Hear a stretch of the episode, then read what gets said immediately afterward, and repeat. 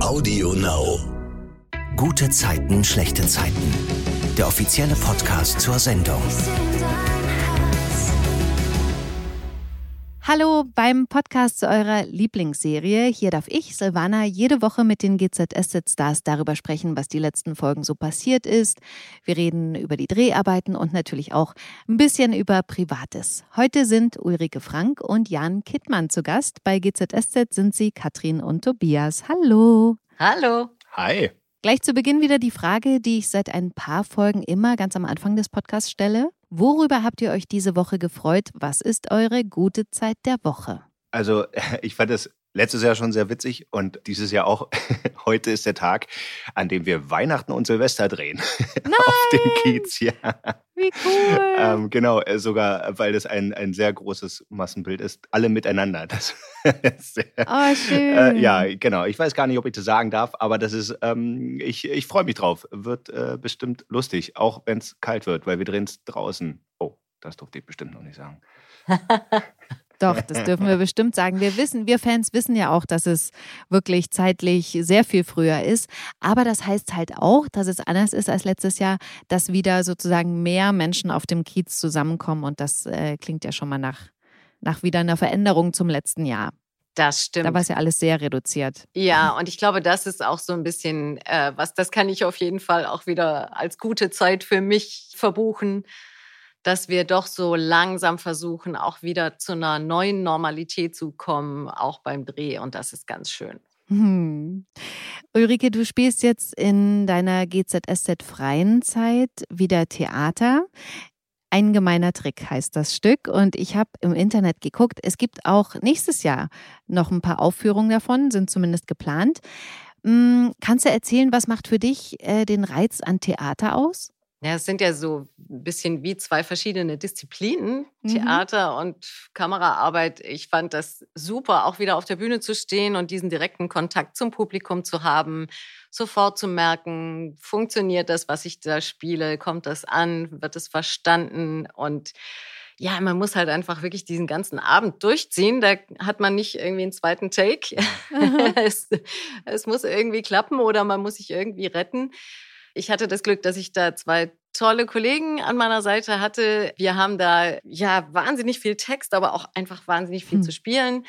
Ich bin, glaube ich, nur zwei Seiten im Textbuch nicht auf der Bühne. Also es war so eine kleine Tour de Force, aber ich bin wahnsinnig froh, dass ich es gemacht habe und dass es doch dann äh, ganz gut funktioniert hat, glaube ich. Also auf jeden Fall waren die Vorstellungen jetzt dieses Jahr auch schon ja doch echt gelungen und ich freue mich wahnsinnig, dass wir im März nochmal fünf Vorstellungen haben.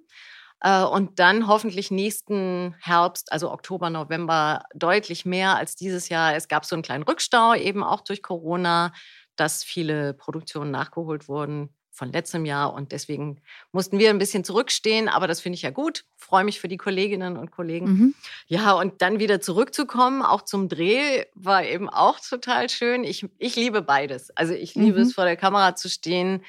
Man kann halt ganz fein arbeiten. Manchmal ist es wirklich nur ein Augenaufschlag oder wenn man den Kopf ein bisschen neigt, das erzählt schon was. Auf der Bühne reicht das halt überhaupt gar nicht. Und Mhm. auch das Schminken war absolut äh, Kontrastprogramm. Hier arbeiten wir ja sehr fein bei GZSZ und äh, bei Ein gemeiner Trick konnte ich so richtig in die Farbtöpfe greifen und hatte da ein Wahnsinns-Make-up und also ja, war lustig. Sehr, sehr grob und damit man das aber halt auch in der letzten Reihe sieht.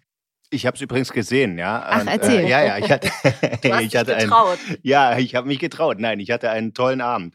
Ähm, Hm. Ja, Uli hatte mir Bescheid gesagt, als sie glücklicherweise gerade ein bisschen dichter an Berlin dran spielten, nämlich in der Stadt Brandenburg. Und Mhm. ähm, ja, es war ein, ein äh, fulminanter Abend mit sehr vielen Wendungen und ja, war sehr spannend. Und eben zu dem Thema, man muss den Abend durchziehen. Also äh, ich kenne das selber, ich bin ja selber viel auf der Bühne gewesen, aber die hatten jetzt hier auch wieder einen beispielhaften Abend mit. Es gab Handyklingler, es gab Huster und so. Und, das ist, Oh und es ist eigentlich, möchte man auf der Bühne aufstehen und, und runtergehen und sagen, so, kann ich mal kurz dein Handy, nein, also das ist noch die nette Variante. Am liebsten mhm. möchte man denjenigen des Saales verweisen.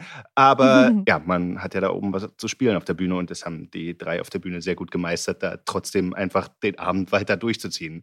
Wenn das beim Drehen passieren würde, der, derjenige würde gelüncht. Und, aber, naja gut, der muss halt eine, eine Klappe ausgeben. Ne? Champagnerklappe, also, glaube ich. Ist Schokolade, es, ne? man darf sich auch was wünschen.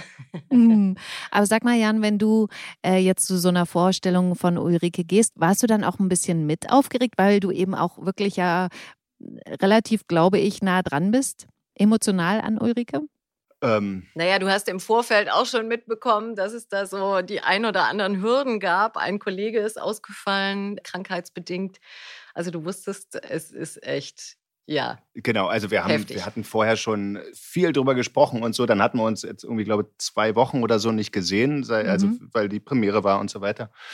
Und ja, doch, natürlich. Also ich war auf jeden Fall aufgeregt, was mich da erwartet. Und mhm. so, weil, weil eben, wie gesagt, ich habe die verschiedenen Hürden äh, und Stolpersteine, die es dann halt irgendwie gibt in, in Produktionen. Aber am Abend muss irgendwann dann mal das Stück fertig sein. Da gibt es einen Termin und der muss eingehalten werden. Und äh, den Zuschauern ist egal, was da vorher für Stolpersteine waren, ja.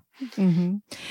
Okay, gucken wir mal auf GZSZ. Da ist es ja aktuell so, dass Joe und Tobias vor Gericht stehen. Das sieht gerade nicht so gut aus, denn Jay, der Erpresser von Joes und Katrins Tochter Johanna wirft Joe vor, ihn gefoltert zu haben. Er hat auch, so glaubt es zumindest Joe, so getan, als hätte er in U-Haft versucht, sich umzubringen. Und damit Jay sich nicht als Opfer darstellen kann, sagt jetzt Johanna vor Gericht aus. Joe wollte das ja auf gar keinen Fall, aber Johanna will einfach ihrem Papa helfen und seine Anwältin äh, findet das auch eine richtig gute Idee. Und deswegen steht sie jetzt im Zeugenstand. Ulrike, kannst du erzählen, wie sich Johanna da schlägt? Johanna schlägt sich sehr gut, aber als ihre Zeugenaussage zu Ende ist, merkt sie, sie ist noch nicht zufrieden mit dem, was da angekommen ist, weil es geht ja einfach auch darum, sozusagen die Glaubwürdigkeit von Jay zu erschüttern mhm. und die ihres Vaters zu stärken. Und da bittet sie dann auch darum, dann noch was sagen zu dürfen und sagt einfach nochmal, was für ein fieser Typ der Jay ist, also der ja. Lukas Ritter.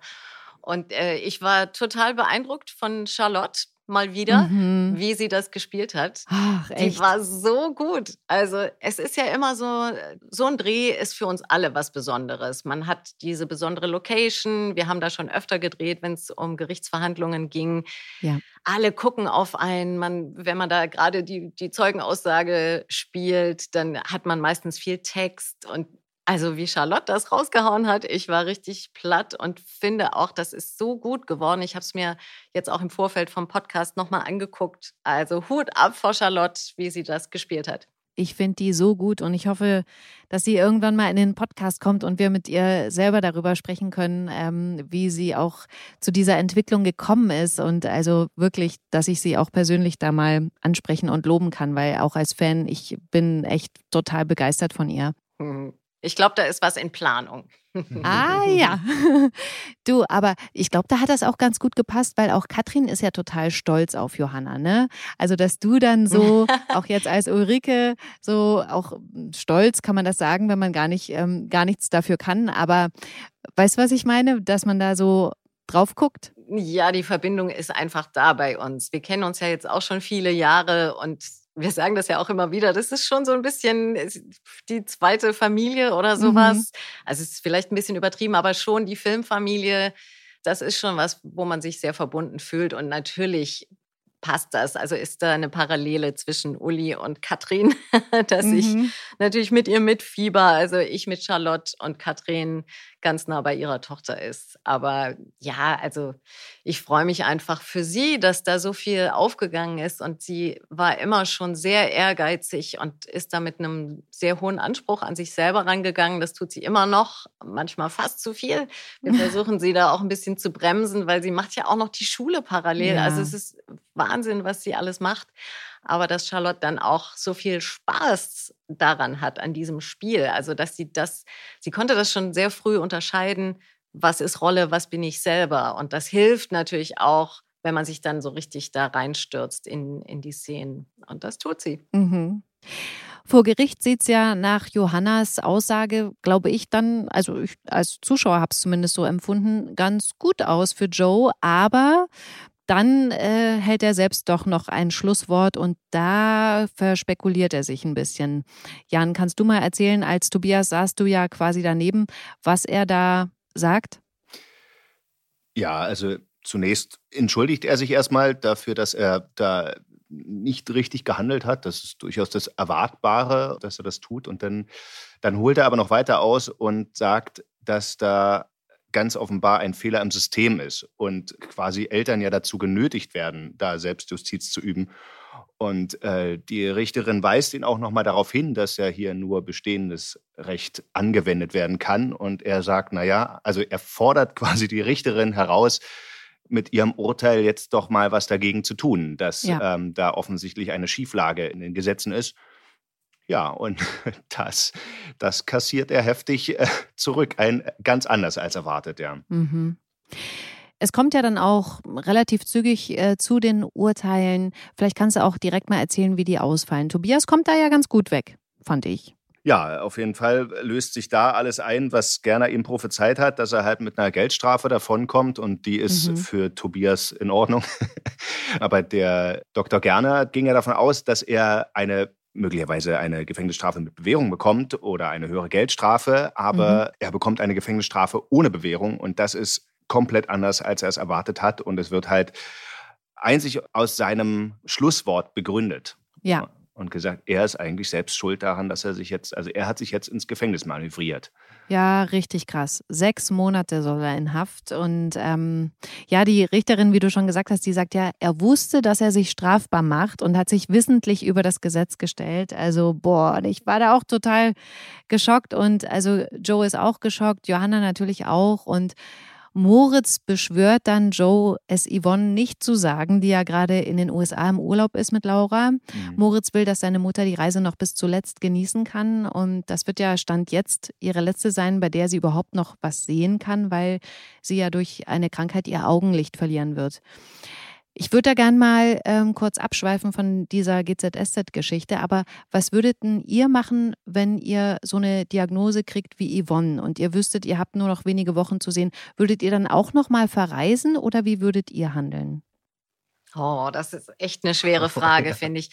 Ich kann mir vorstellen, dass ich gar nicht unbedingt so besondere Sachen machen würde. Also, mhm. Also, weil ich, ich kann ja gar nicht in den paar Wochen, Monaten das vorholen, was ich mein ganzes Leben noch hätte machen wollen. Und ich glaube, ich würde gucken, dass ich bei den Menschen bin, die mir am liebsten sind und mit denen einfach diese Zeit ganz intensiv erleben.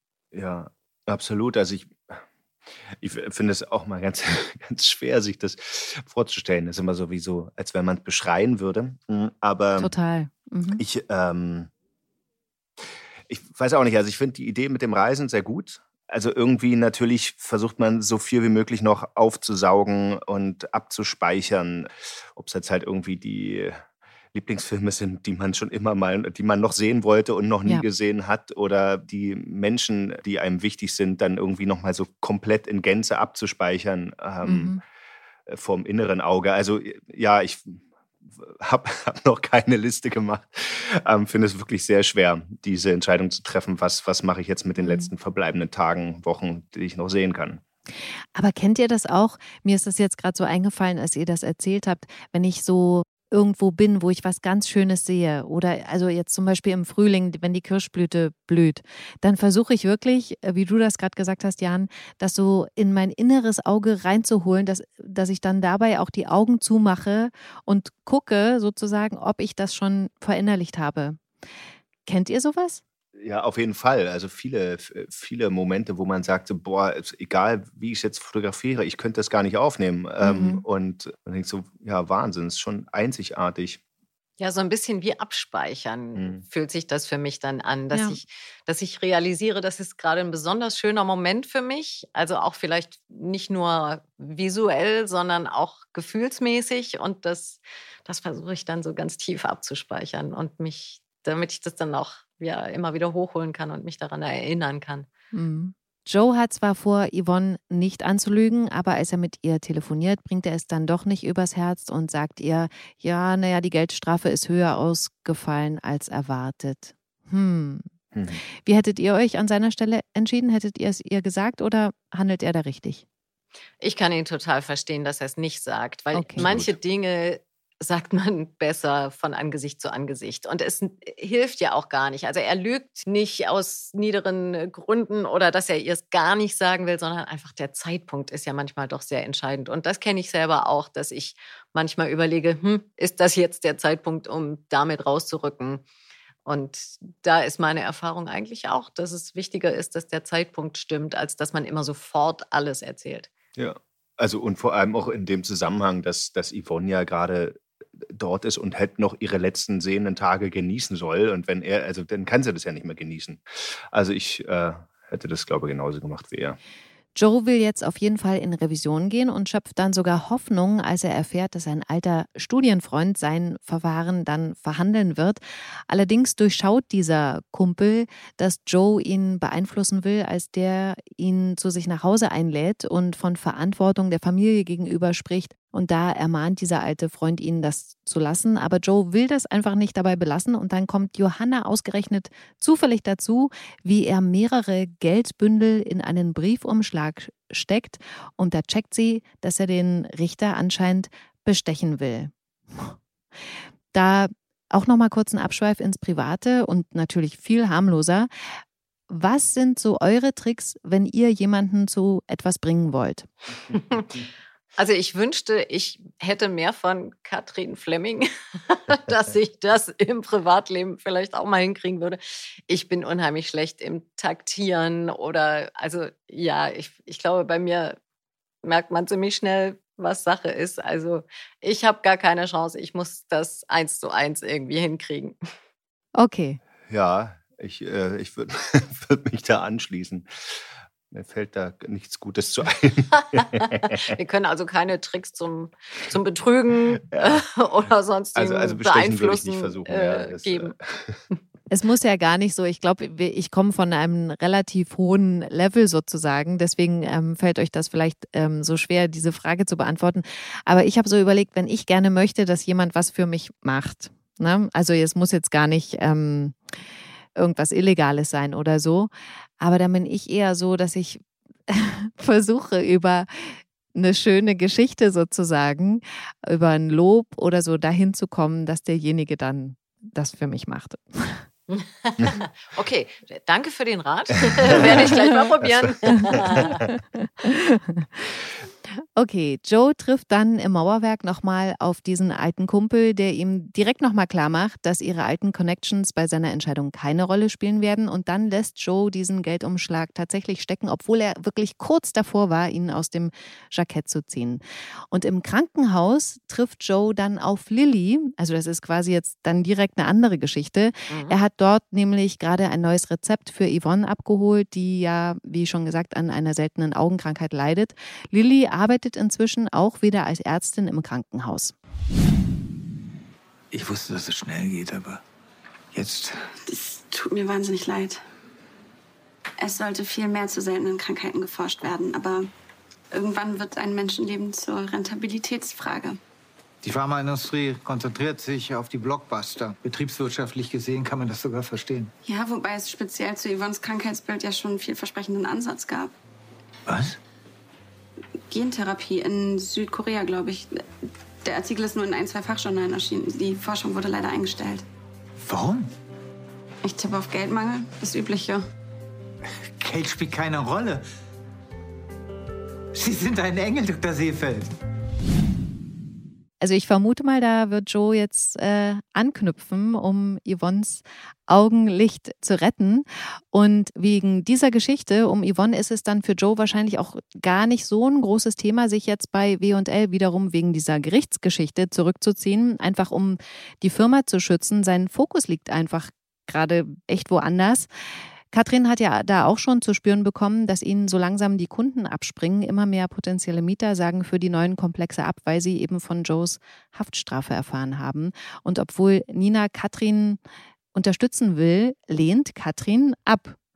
Ulrike, da habe ich wirklich mal eine Frage. Warum, warum macht die das denn? Ich verstehe das nicht. Naja, also ich, ich glaube, was tatsächlich passiert ist, und das kenne ich selber auch, dass man, wenn es stressig ist, dann macht man eigentlich mehr als nötig wäre, weil man denkt, man muss irgendwie alles wuppen. Und mhm. äh, es ist manchmal zu, schon zu viel zu kommunizieren, wie jemand anders was machen soll oder wenn sich was ändert, dann macht man es halt schnell selber. Und okay, verstehe. Äh, mhm. ich glaube, daraus kommt das, dass sie dann sagt, ja, ich, ich mache jetzt den Termin auch noch, der hat sich verschoben, dann mache ich den, obwohl mhm. das Ninas Termin ist irgendwie so. Also gar nicht, weil sie nicht will, dass Nina das macht, sondern weil sie denkt, ach, das, das, ja, ich mache schnell selber. Okay, verstehe. Gut, dann kommt es ja zu einem Treffen zwischen Katrin und einer potenziellen Kundin, die zwei frei gewordene Stockwerke mieten will. Ulrike, erzähl mal, wie dieses Treffen läuft. Also eine impertinente Person. Ah. Unfassbar. Ja, Die versucht das wirklich auszunutzen und den äh, Mietpreis zu drücken, weil ja. sie eben denkt, okay, die sind jetzt in Bedrängnis und da springen Leute ab. Also zumindest erklärt sie sich das so, dass plötzlich wieder zwei Etagen zu stimmt vermieten ja sind. Und das stimmt eigentlich auch, aber ja, das ist natürlich, äh, sie, sie versucht das dann auch noch auf einer persönlichen Ebene, indem sie dann Schlimm. eben auch noch die Tochter, also Johanna, da ins Spiel bringt und sagt, äh, ja, also aha, bei mir können sie da Grenzen setzen, bei ihrer Tochter offenbar nicht. Und das, also das, Eklig. das ist also. wirklich total schrecklich. Also ich, ich stelle mir das vor, wenn, wenn mir das selber passieren würde und das wäre meine Tochter, also ich weiß nicht, ob ich da noch so höflich geblieben wäre. Mhm. Katrin ist, glaube ich, ein bisschen sprachlos. Und umso besser, dass dann Nina um die Ecke kommt und die Situation richtig erfasst richtig cool, wie sie wirklich quasi von Nina ja gerettet wird, die er da plötzlich so ein Handy hinhält und vorgibt, dass jemand Katrin sprechen will. Also wie du schon gesagt hast, ich habe mich auch ein bisschen gewundert, dass Katrin da so wie perplex war und da gar nicht direkt drauf angesprungen ist und die Frau da zur Schnecke gemacht hat. Dann fand ja. ich so cool von Nina, weil die spielt in Katrins Abwesenheit offensichtlich bei dieser Kundin Bad Cop. Also zumindest sieht so aus, als Katrin wiederkommt, denn die Kundin ist total geläutert und unterschreibt dann sogar ganz äh, fix diesen Mietvertrag. Und damit hat Nina Katrin also, ich sag's jetzt mal so flapsig, den Arsch gerettet. Sagt ja auch Nina, genau. ja. Darüber sprechen die beiden dann auch äh, unter so einem Vordach im Kiez. Und da wollte ich mal ganz kurz auf das Setting zu sprechen kommen, weil da regnet es ja total in dieser. Ihr lacht so, weil ich gehe mal davon aus, dass es ein spontaner Ortswechsel Absolut. war für dich. Absolut. Also es hat noch viel schlimmer geregnet, als man das da sieht. Also es war wirklich ein, ein Wolkenbruch. Die, die, man dachte, okay, jetzt ist hier, wir schwimmen hier gleich alle weg. Und bevor wir dann gar nicht mehr drehen konnten und äh, das hätte auch ja einfach unseren Drehplan gesprengt, äh, hat unser Regisseur entschieden, der Clemens, den mhm. man als Alexander kennt. Wir verlegen das kurzerhand einfach da äh, unter das Dach und mhm. das hat uns dann ganz gut gefallen. Ich finde das super. Ich, ich ja. fand, also als ich das gesehen habe, wo sie auch so, also ich konnte mich daran erinnern, dass es da ein, zwei so eine Tage gab, wo es einfach und Strömen gegossen hat. Und äh, das ist immer ein Problem für einen Außendreh. Und äh, ich fand, das hat der Szene so, also mhm. ihr hättet auch so eine tolle Szene gespielt, aber hättet ihr jetzt weiter an diesem Tisch stattgefunden, ja, nee, so hatte das totalen, totalen Reiz. Und dann auch, wie ihr das beendet habt mit den Regenschirmen, da ja. losgegangen seid und so. Ich äh, mochte die Szene, ja. Ich mhm. auch, ja. Ach, und da merkt man einfach auch, also natürlich jetzt Maria und ich, wir kennen uns jetzt inzwischen auch richtig gut. Wir haben ja auch schon viele Drehs miteinander gemacht und unsere Vierer-Gang, also die Freundinnen, ja. das ist ja auch immer was Tolles. Aber es funktioniert eben auch in den Zweierkonstellationen. Und nochmal zu, zu Nina. Ich meine, früher hätte sie sowas nie gemacht, dass sie einer Kundin erzählt, ja, da gibt es noch andere Interessenten. Ja. Also es ist ja einfach gelogen.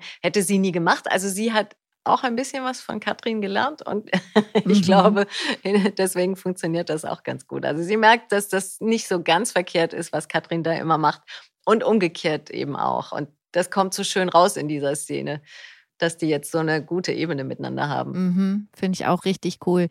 Ich will noch mal, weil ich dieses Wetterthema echt spannend finde und wir das auch im Podcast noch nie besprochen haben. Was?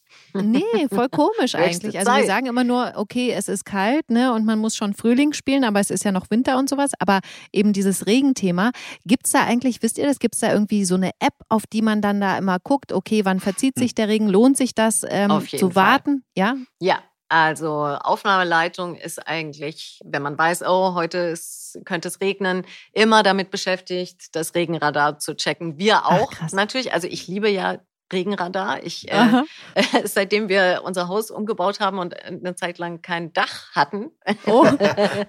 bin ich da Expertin und kenne die verschiedenen Apps und Seiten und so, wo man am besten guckt. Tatsächlich ist das Segelwetter eines der präzisesten, Ach. meistens natürlich wegen des Windes, aber schon mhm. auch beim Regen, weil die ja ganz, ganz genau wissen müssen, von wo der Wind kommt und was da passiert, damit sie einfach auch sicher sind. Und deswegen, also wir sind da immer bestens informiert und dann heißt es manchmal so, okay, wir haben jetzt noch 15 Minuten, dann kommt der Regen. Oh Gott. Und dann beeilen sich alle, dass man da, genauso bei, bei Wolken und Sonne, ne? Also wenn wir, wenn mitten in einer Szene plötzlich die Sonne weggeht, und es nur noch bewölkt ist, dann müssten wir eigentlich alles nochmal von vorne drehen. Ja. Ach krass. Oder umgedreht, ne? Also das ist, wenn die ganze Zeit eine Wolke vor der Sonne war und dann auf einmal sich äh, wegschiebt. Und ich finde es immer total spannend, wie die, die, Lichttechniker machen das. Die haben, die haben so ein, ich weiß nicht, wie man das nennt, die haben so ein, so ein Ding, wo wir durchgucken. Damit können die halt gegen die Sonne gucken, damit die Augen davon nicht geschädigt werden. Und dann, mhm. dann gucken die da mal rein und sagen, okay, wir haben zweieinhalb Minuten. Oder irgendwie Was? sowas. Ja, ja. Und ja. Dann, also das ist halt so kurz, kurz, bevor, kurz bevor wir drehen. Und dann sagen die, äh, zweieinhalb Minuten, dann gibt es einen Lichtwechsel. Oh mein und Gott. Dann, und dann wird immer kurz entschieden, okay, warten wir die zweieinhalb Minuten ab oder, mhm. oder machen wir das jetzt schnell, kriegen wir das in den zweieinhalb Minuten gedreht. Und. Äh, also, also ist überhaupt gar kein Druck für uns. Ich wollte gerade sagen, oh mein Gott. Wenn man sich dann verspricht, denkt man so, oh nein. Ja, ja, das, also ohnehin, alles, was mit ein bisschen Außenaufwand zu tun hat im Studio, ist ja alles, ja, da kann man theoretisch das alles hunderttausend Mal machen. Praktisch auch nicht, weil dann äh, so viel Zeit haben wir nicht. Aber, ähm, aber draußen wenn halt irgendwie das eine Szene auf dem Kiez ist und laufen Komparsen hinten im Hintergrund. Man weiß, wenn man sich verspricht, man kann jetzt nicht einfach neu einsetzen und es nochmal sagen, ja, sondern man muss einfach wieder auf den Anfang gehen, weil die müssen alle wieder den, ihre 10, 20 Schritte zurücklaufen und so. Also alle, ne? Also die, mhm. die da alle sind. Und ja, das Wetter lässt sich halt nicht beeinflussen. Es lässt sich nur abwarten oder damit umgehen. Und das ist echt spannend und eine, eine einfach eine Herausforderung. Super spannend. Ach, cool, dass wir das jetzt endlich mal hatten. Es hat sich aber auch noch nie so ergeben, wie eben bei dieser äh, Dachgeschichte jetzt, wo ich selber dachte, hm, kam aber jetzt plötzlich. okay, also der Dialog zwischen Katrin und äh, Nina endet ja so, dass ähm, Katrin dann das von Nina gewünschte Danke auch wirklich ausspricht, was ich auch richtig cool fand. Und ähm, wie du schon gesagt hast, dann die dann auch unter den Regenschirmen dann gehen. Fand ich richtig gut. Jan, du hast ja schon mal im Podcast erzählt, dass äh, du Ulrike unglaublich aufmerksam findest, Kollegen gegenüber. Mhm. Also weil Ulrike zum Beispiel Schokoklappen einfach so verteilt oder weiß, wer wo in welcher Garderobe ist und wann ja. dreht oder was. An alles Mögliche denkt, ähm, was sehr wertgeschätzt wird, auch von deinen Kollegen, Ulrike. Was okay. ist denn euch persönlich im Umgang bei der Arbeit am wichtigsten? Vertrauen. Vertrauen und Spielfreude. Ja. Mhm. Also ich glaube, wenn man ans Set kommt und erstmal Lust hat, das zu spielen, ist schon mal viel gewonnen. Ja. Und wenn man sich dann noch vertraut, dann ist eigentlich alles möglich. Vertrauen im Sinne von was? Okay, klar, das ist ein bisschen allgemein. Also Vertrauen, dass man, dass man sich gegenseitig als Schauspieler zum Beispiel vertrauen kann, sich da auf den anderen äh, verlassen zu können in der Szene, dass man miteinander gut spielt. Ich kann schon ungefähr erahnen, wenn ich, wenn ich die Sachen lese, wie sich das anfühlen könnte beim Spielen. Und es ist dann aber trotzdem noch mal was ganz anderes, wenn man wirklich dann mit dem Partner voneinander steht und die Szenen spielt. Vertrauen heißt aber auch, also das ist ja ein Riesenkomplex beim Drehen. Es sind ja jede mhm. Menge Leute da. Vertrauen heißt für mich auch, dass ich darauf vertrauen kann, dass der Regisseur ähm, die Sachen so einfängt oder sich so holt, wie sie schön sind. Also, weil ich weiß ja, ich, ich spiele das zwar, aber ich weiß ja nicht, wie es aussieht, wie es mhm. ankommt, wie es, ähm, ne, also das, ich habe ja keinen kein Spiegel dafür. Dafür brauche ich den Regisseur. Auf der anderen Seite brauche ich die, die Maske, die halt irgendwie guckt, dass ich nicht irgendwie komplett Petersilie zwischen den Zähnen habe. oder, ähm, oder halt irgendwie den Ton, der das gut angelt, die Kamera. Es sind ganz viele Leute, denen man vertrauen können sollte am Set beim Arbeiten. Also, und das, wie gesagt, auch auf der Bühne. Es ist nicht nur, nicht nur beim Drehen, aber hier ähm, wir reden ja jetzt gerade übers Drehen. Mhm. Ja, und, und der, der andere äh, Punkt ist für mich dann eben auch noch Kollegialität in jeder Hinsicht. Also ich finde, es gibt natürlich Hierarchien am Set, aber nicht so, dass man deswegen zu irgendjemandem unfreundlich sein darf oder so. Also das ähm, ist für mich halt auch wichtig. Also es ist schön, wenn jeder gut seine Arbeit macht, aber ich kann zu jedem freundlich sein. Ja. Mhm. Jein, also äh, ich finde auch immer noch wichtig, wenn man dreht, ist es gut, wenn das so wie ein geschützter Raum ist. Und mhm. da bin in dem Moment nicht ich, Ulrike, äh, im Vordergrund und bin freundlich zu allem und nehme mir die Zeit und sage, ja, vielen Dank und da und so, sondern da bin ich natürlich auch sehr fokussiert und vielleicht manchmal etwas sachlicher. Und da bin ich auch darauf angewiesen, dass dann alle Beteiligten das auch richtig einordnen. Also wenn ich jetzt privat so mit jemandem sprechen würde, wäre es vielleicht komisch, aber am Set kann ich das manchmal einfach auch gar nicht anders oder möchte es nicht anders, damit meine volle Konzentration wirklich auf, auf dem Spiel ist und auf dieser Szene. Und wir spielen ja manchmal auch heftiges Zeug. Das kommt auch nicht so von ungefähr. Das muss man ja auch vorbereiten. Also wenn ich ans Set komme und eine Szene spiele, wo ich, was weiß ich, total verzweifle und zusammenbreche, dann ist das nicht so, dass ich das aus dem Ärmel schüttel, mhm. sondern da komme ich ja dann schon vorbereitet hin. Genauso, wenn ich was spiele, wo ich sehr straight sein muss und vielleicht was weiß ich, Nina von Katrin äh, irgendwie in Senkel gestellt wird. Das kommt auch nicht so von aus dem Nichts. Und da werbe ich immer sehr darum, dass auch das Verständnis von allen da ist, wenn man jetzt vielleicht dann am Set sich nicht immer die Zeit nimmt, um äh, super nett zu sein und freundlich, sondern eben dann auch ein bisschen sachlicher ist. Mhm. Okay. Also es widerspricht sich überhaupt gar nicht. Ja. Also äh, das, was, was Jan gesagt hat, äh, was genau. du gesagt hast, das ergänzt das sozusagen. Also mhm. absolut, worum es dir auch ging, ist jedes Gewerk, also ob Kamera, Ton, Maske, Kostüm, Schauspiel, Coach, Regie, was da alles ist. Kontinuität. Äh, genau, ja. das, ist, das ist alles unheimlich wichtig. Und wenn das alles zusammen ineinander greift. Das ist echt so ein Glücksmoment. Und mhm. das zu erleben, ist immer wieder was ganz Besonderes. Und wenn man merkt, oh, ich glaube, da ist jetzt gerade was, was richtig Gutes entstanden, das ist für alle toll. Und das mhm. merkt man dann auch am Set. Ich finde das so spannend, dass ihr das so erzählt und sagt, was sozusagen für euch das Wichtigste ist, weil das, glaube ich, tatsächlich berufsabhängig ist. Also ich kann jetzt äh, zum Beispiel sagen, bei mir im Team ist es so, dass die Leute sagen würden, mir ist am wichtigsten, dass meine Arbeit wertgeschätzt wird. Also dass ich dafür gelobt werde, was ich mache. Mhm. Weil eben ganz andere Kriterien eine Rolle spielen. Ne? Also da spielt zum Beispiel dieses Vertrauen, was ihr jetzt angesprochen habt, gar nicht so eine große Rolle. Weil mhm. jeder so für sich ist. Ja, naja, und jeder muss für sich auch ein Stück weit funktionieren. Ja, Bei uns genau. ist ganz klar, dass wir als Team funktionieren müssen. Mhm. Und äh, ich glaube, uns ist das auch sehr bewusst. Aber natürlich ist es für uns auch schön, wenn das wertgeschätzt wird, mhm. was wir tun. Ja. Ähm, ich, äh, also ich, glaube, das ist äh, schön, schön ist fast noch ein bisschen untertrieben. Also Schauspieler sind, glaube ich, schon von Berufswegen süchtig danach, anerkannt zu werden und also und toll gefunden zu werden. Und also ich, ich kann ja jetzt nur für mich sprechen, aber ich weiß, dass das halt auch, ja, irgendwie ähm, muss es ja dazu gekommen sein, dass man mal diesen wahnwitzigen Beruf ergriffen hat.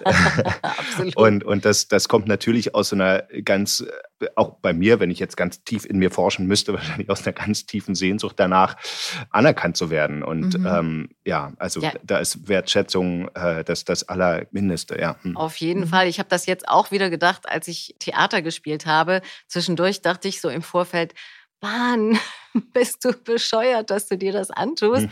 weil die Rolle ist wirklich groß. Es war wahnsinnig viel Text. Es geht von Comedy bis äh, ins Drama. Also ich habe da wirklich so die ganze Bandbreite gespielt und dachte irgendwann so, boah, warum machst du das eigentlich? Aber dann, wenn man dann die Vorstellungen hat und eben auch so schönes Echo bekommt, die waren praktisch alle ausverkauft, bis auf eine, da gab es irgendwie noch zehn Karten. Aber also es war halt auch so ein tolles Gefühl, dass das dann ankommt und das, ja, das absolut, das ist auch was, was ganz wichtig ist. Und mhm. das wünscht man sich dann natürlich auch als Schauspielerin, mhm. dass das geschieht. Und es ist toll, wenn es das tut. Und es passiert uns ja zum Glück auch bei GZSZ so wunderbar. Also früher gab es mehr Fanpost, äh, die gibt es auch immer noch, das ist toll, aber jetzt haben wir natürlich auch die anderen Kanäle, die Social-Media-Kanäle, Instagram und so, wo auch sehr viel äh, Feedback kommt. Also wenn wir irgendwas posten zu den Geschichten, dann sind ja auch immer Kommentare drunter. Das ist auch manchmal ein bisschen witzig oder skurril, aber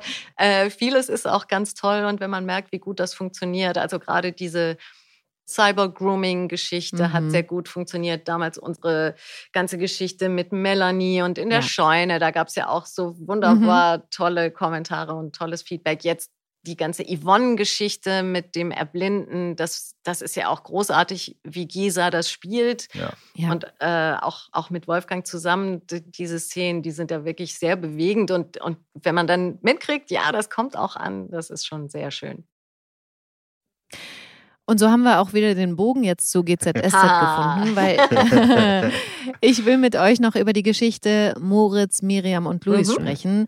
Miriam ist ja aktuell nicht so gut auf Moritz zu sprechen, weil er herausgefunden und das auch Luis erzählt hat, dass sie in Wahrheit eine Millionärstochter ist, was sie, wie gesagt, bisher vor ihrem Freund Luis geheim gehalten hat. Jetzt kriegt sie aber mit, dass sich Moritz Sorgen macht um seinen Papa, der Geburtstag hat und den er nicht erreichen kann. Und weil sie da offensichtlich Mitgefühl hat, schlägt sie ihm vor, einfach zu ihm nach Hause, nach Haspe zu fahren, was Moritz richtig gut findet. Und äh, wie das dann immer so ist, dann streikt das Auto mitten auf der Strecke und sie haben Zeit, dadurch mal wirklich miteinander zu sprechen. Und dann ruft plötzlich Moritz Papa an und sagt, äh, ja, ich bin auch gerade im Ausland unterwegs, also es bringt gar nichts, wenn du ähm, hier nach Hass bekommst. Und deswegen können sich die beiden dann auch wieder versöhnen, also Moritz und Miriam, und dann fahren sie zusammen zurück nach Hause. Und in der WG treffen sie dann auf Louis, der vor einer Spielekonsole sitzt und sich damit ablenkt, weil eigentlich wollte er mit Jonas so eine Kommode aufbauen, aber das haben sie nicht hingekriegt. Da wollte ich mal fragen, wie ist denn das mit euren Möbelaufbauskills? oh, der Bogen war nicht schlecht.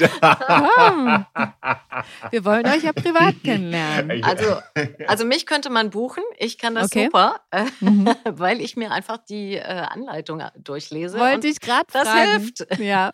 Manchmal, ja. Also die Anleitungen sind auch besser geworden, muss man sagen. Also ich habe auch... Äh, Genau, wir haben damals uns ein, also nein, ich kann das, also wenn es eine Anleitung ist, auch ganz okay aufbauen. das ist wieder so ein typischer Jahnsatz. Ja. Also in, er geht so los und hört dann irgendwie auf oder gar weiß nicht. Noch nicht, ja, genau. wo es hingeht, aber ich bin gespannt, wo er endet. Ähm, aber ich, genau, ich sortiere immer während des Redens, ne, was ist das? Äh, mhm. das Kleist, ne? Die allmähliche Verfertigung der Gedanken beim uh. Reden.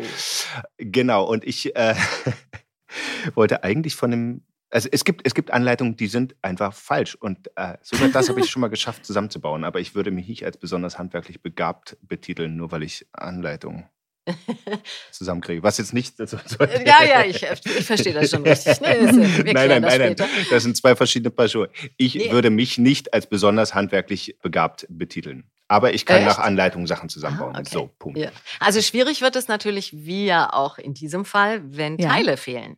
Ja, das also, stimmt. Da das kann behauptet man, der doch nur. Ach so. Ja, der, weil Moritz kriegt ja dann die Kommode zusammengebaut. Es fehlt offensichtlich nichts. Ah, Aber okay. wo ich noch mal rein wollte, ist, äh, dass ja Luis sich mit Spielekonsole spielen ablenkt. Da wollte ich noch mal fragen, womit ihr euch ablenkt, wenn ihr Dinge aufschieben wollt, auf die ihr keine Lust habt. mit allem, mit allem anderen. Und, und wenn es irgendjemandem beim Umzug helfen ist oder so. Also es, äh, ah. ja, ich äh, kann unfassbar gut prokrastinieren. Also es ist äh, allein, dass du dieses Wort so flüssig über die Lippen äh, ja. bringst, zeigt es, dass ja, du dich das, da auskennst. Meine Hauptbeschäftigung ist, Sachen zu machen, die ich eigentlich nicht machen muss. Mhm. Und möglichst für andere, weil das, also das hält mich davon ab, meine eigenen Probleme zu lösen.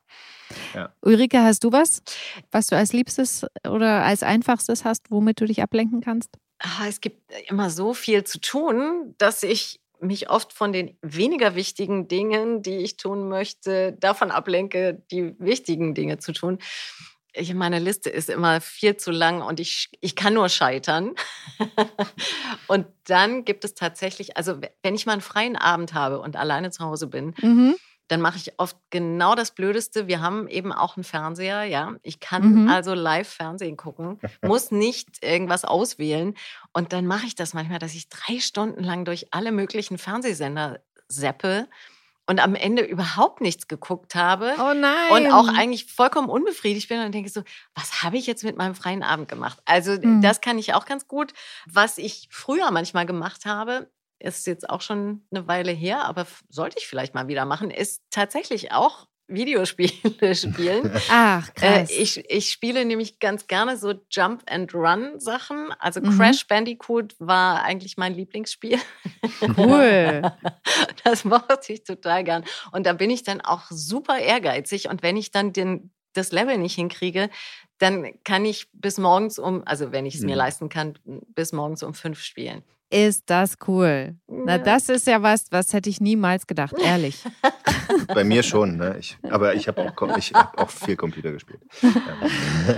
Okay, in der Geschichte weiter. Also da ist es ja so, dass eben Moritz jetzt die Kommode ähm, alleine aufbaut. Der quatscht dabei mit Luis, der ihm erzählt, wie der erste Kuss war mit Miriam und darüber kommt Moritz ins Träumen und fühlt sich mal wieder angezogen von Luis, aber muss man sagen, der ist ja bisher zumindest eigentlich nicht an Männern interessiert. Und weil Moritz aus dieser Situation raus will, geht er spontan aus der Wohnung, ohne was zu sagen und läuft aber natürlich Luis wenig später wieder über den Weg. Und dann treffen die beiden ihren quasi gemeinsamen Chef, Tobias. Und der nimmt die beide mit auf eine Baustelle. Jan, erzähl mal, was dort passiert. Tobias wird ähm, abkommandiert, beziehungsweise muss mal kurz weg und die beiden Jungs, die haben nichts Besseres zu tun, als äh, mit einem kleinen Bagger, der da rumsteht, quer über die Baustelle zu fahren und Blödsinn zu machen. ja. ja. Das will ich auch mal machen. Ja, ich, also ich, ähm, ich habe das mal gemacht vor Jahren und ich war sehr, sehr neidisch, als sie das gedreht haben. ich stand daneben und durfte nicht selber. Nein, aber ich musste natürlich als äh, Tobias zurückkommen und mit den Jungs sehr schimpfen. Äh, ja, ja, ja, ich fand das auch so lustig, wie Tobias da so wie so der strenge Papi war und ähm, rumgeschnauzt hat. Passt das zu dir privat? Ähm, rumzuschimpfen? Hm, ja, würdest du sowas machen? Oder bist du eher der, der dann sagt, nee Leute, das ist so nicht so richtig. Da hätte es noch eine andere Alternative gegeben, als das zu machen. Also wenn Gefahr in Verzug ist, dann würde ich wahrscheinlich doch auch äh, lauter werden und glaube ich schon. Aber mhm. ansonsten, ansonsten glaube ich nicht, dass ich so schnell, dass ich so schnell rummutze. Würde ich jetzt mal, würde ich jetzt mal so behaupten. Mhm. mhm. Auf jeden Fall drückt Tobias Moritz ja dann seine geänderten Baupläne in die Hand und tollpatschig wie Moritz ist, stürzt er damit in eine Pfütze, als Tobias weg ist. Ich finde dann auch noch ganz lustig, dass Tobias sich da so ein bisschen lustig darüber macht, dass er da so Dreck an der Jacke hat. Letzten Endes schafft es aber Luis, dass diese, dieser Fauxpas sozusagen erstmal nicht ans Licht kommt. Jan, erzähl mal, was Luis macht. Ja, Luis, der versucht sich noch schnell die Pläne einzuprägen, während die so langsam verschwimmen und ähm, schafft das auch ganz gut und ändert die dann eigenhändig. Also nimmt sich Krass. dann die ungeänderten Pläne, druckt die nochmal neu aus und, und ähm, trägt halt die Änderungen ein und äh, hofft halt und glaubt halt, dass er damit dann halt Tobias getäuscht hat. Und Tobias merkt das aber schon und ist davon aber tatsächlich sehr begeistert dass Voll. der, dass er so ein, so ein Steppke das auf einmal hinkriegt, ähm, ja, Bauzeichnungen entsprechend anzupassen und das halt mit wahrscheinlich nur mal einem halben Auge sehen. Also deswegen fällt dann auch die Strafe nicht so groß aus. Ja. Ich fand das auch wirklich cool, dass Tobias Louis darauf anspricht und ihn auch lobt, ne? Und sagt, okay, hier, ich behalte dich im Auge so, weil das eben echt cool ist, so ein kleiner wie gesagt, so ein Praktikant. Ja, Praktikant ist er ja. Aber Tobias sagt Moritz dann ja noch, dass er Nina auf Geschäftsreise nach Madrid begleiten soll, worum, worüber Miriam wiederum total froh ist, äh, weil sie nicht so gern wollte, dass Luis damit hin muss, weil sie einfach nicht ohne ihn sein will. Naja, also ich denke, die Geschäftsreise hätte sie verkraftet. Das ist mir dann auch schon wieder ein bisschen zu eng, aber das ist meine private Meinung. Das haben die Drehbuchautoren natürlich nur so clever hingeschrieben, damit es halt wieder Moritz einen Stich versetzt. Ja, ja ne? genau. Hm. Weil Moritz will ja auch nicht weg. Zwei Wochen. Das ist ja, das ist ja auch das Ding. Der will ja jetzt eigentlich auch lieber bei Luis bleiben. ja, aber du hast total recht. Daran sieht man halt auch, genau, wieder, dass Moritz so eben bei Luis hängt. Na, da bin ich mal gespannt. Mhm. Wo da die Reise hingeht. Da kannst du auch gespannt sein. Wie ist denn das bei euch, wenn ihr dienstlich unterwegs sein müsst? Ist das ein Thema zu Hause? Also bei mir gar nicht. Marc, mein Mann, der ist ja auch selber immer wieder unterwegs. Also ja. gut, jetzt in den letzten anderthalb Jahren ein bisschen weniger, weil die Theater leider zu waren. Aber er ist ja Komponist, schreibt fürs Theater, schreibt Musicals und da gibt es immer wieder Probenzeiten, wo er dann komplett weg ist. Er war früher ein paar Jahre sehr viel in New York, hat da Masterclasses besucht oder gemacht und auch dann Projekte. Und da hattet ihr eine Fernbeziehung währenddessen? gemacht. Und genau, also da war ja dann krass. auch längere Zeit dort. Und ich finde das eigentlich eher bereichernd, wenn mhm. jeder irgendwie oder jede auch so sein, seine Sachen macht. Ich war ja jetzt auch wieder ein bisschen unterwegs fürs Theater, ja. da auf der Tournee. Ich persönlich mag das gar nicht so sehr. Also so im Hotel sein und unterwegs sein. Ich finde es toll, man lernt viel kennen, aber wenn es zu lange ist, also ich war froh, dass es jetzt eine kleine Tournee ist. Mal gucken, mhm. wenn das dann drei, vier, fünf Wochen sind, wie ich dann darüber denke. Aber so eine Zeit lang finde ich es immer spannend. Und dann hat man sich auch wieder was zu erzählen. Ähm, mhm. und äh, ja, ich finde das eigentlich ganz, ganz gut und erfrischend. Und immer aufeinander hängen, das wäre überhaupt gar nichts für mich. Ja.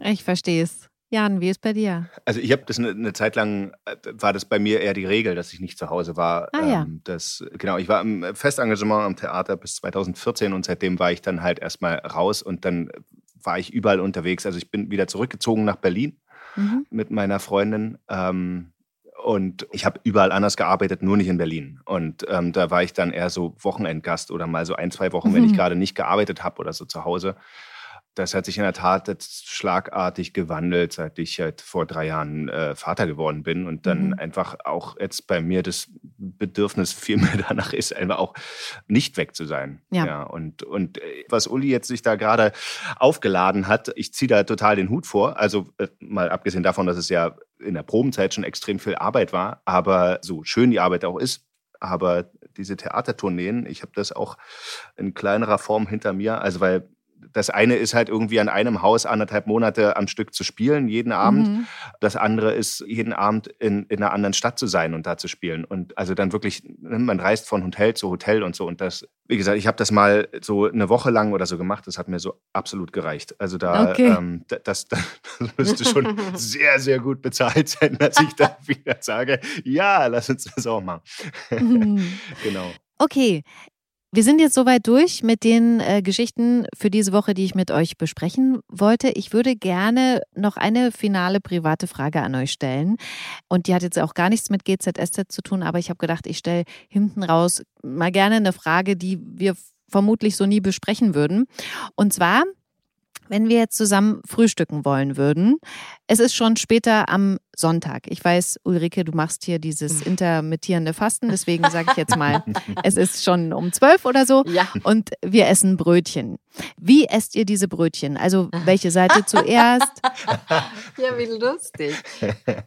Jetzt bin ich gespannt, Jan, was du sagst. Ja, also äh, Uli spielt, glaube ich, auf meinen Brötchenunfall an. Was? oh, da habe ich wohl was getroffen, was ich gar nicht wusste. im äh, Juni, Mai, das war so genau in, in, in, der Sommerlochpause, wo halt irgendwie auch alle Zeitungen nichts zu schreiben hatten und das dann irgendwie gleich ah. abgedruckt haben. Nein, ich habe mir ähm, beim Brötchen aufschneiden in den Finger geschnitten, so tief, dass irgendwie Nerv äh, und so mit durchtrennt waren. Mm. Darauf und wollte ich, dann, gar nicht hinaus, aber. Ja, also ähm, das Brötchen habe ich dann übrigens nicht mehr gegessen. Ah. Ähm, ich habe dann äh, mein nächstes Frühstück im Krankenhaus dann gehabt. Mhm. Aber ähm, ich würde auf jeden Fall die Innenseite zuerst essen. Also Teigklumpen raus, rausfriemeln? Nein, auf keinen Fall rausnehmen.